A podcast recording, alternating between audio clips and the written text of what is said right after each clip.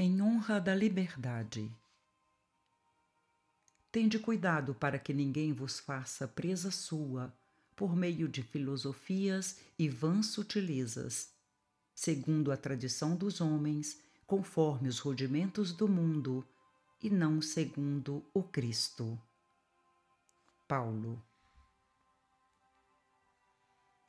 Se alcançaste um raio de luz do Evangelho, avança na direção do Cristo, o Divino Libertador.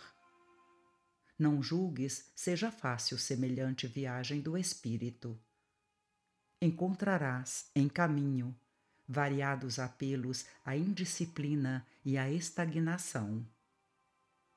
Serás surpreendido a cada passo pelos solistas da religião, pelos falsários da filosofia, pelos paranoicos da ciência e pelos dilapidadores da história, empavesados nas engenhosas criações mentais em que encarceram a própria vida, buscando atrelar-te o pensamento ao carro da argumentação filauciosa a que se acolchetam, famintos de louvor e da vassalagem. Mutilando a revelação divina, desfigurando preceitos da verdade, abusando da inteligência ou fantasiando episódios furtados ao registro fiel do tempo.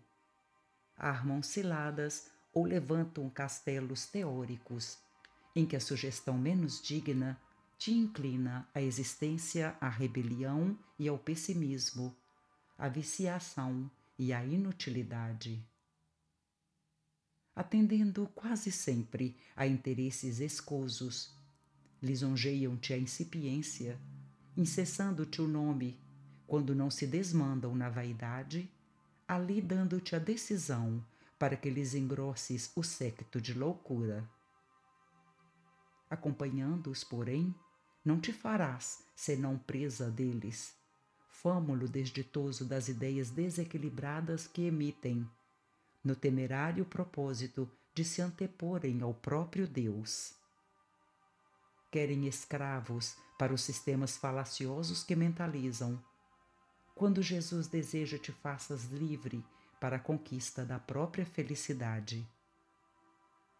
Acautela-te no trato com todos os que tudo te pedem no campo da independência espiritual, limitando-te a capacidade de sentir e pensar, empreender e construir, porquanto e nos fazendo tributários da falsa glória em que se encasulam, relegam-nos a existência a planos de subnível.